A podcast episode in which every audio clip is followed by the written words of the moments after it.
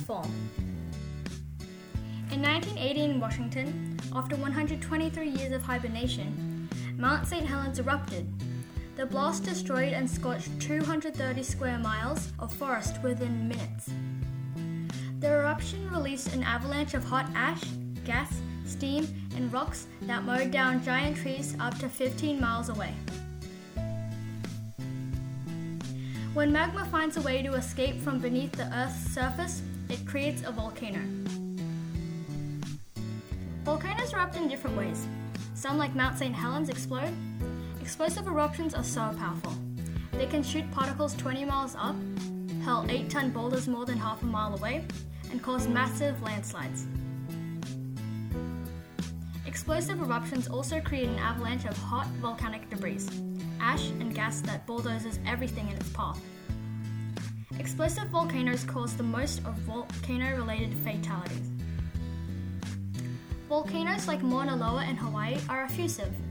Rather than a violent explosion, lava pours or flows out. Fatalities from effusive volcanoes are rare because people can usually outrun the lava. However, some people get too close or become trapped with no escape.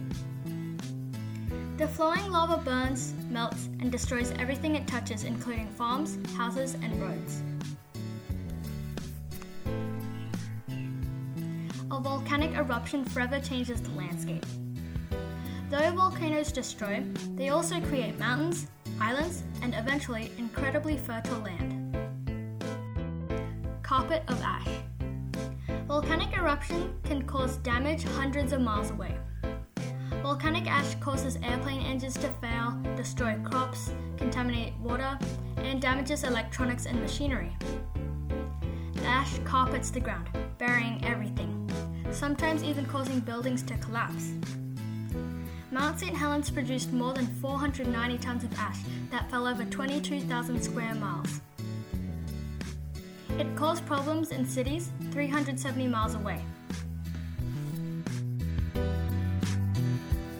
For Wild Suzhou, I'm Palm Tree.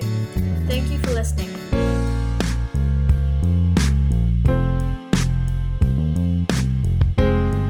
这里是荒野苏州自然英语频道，我是飞鸟，欢迎加入我们的自然课堂。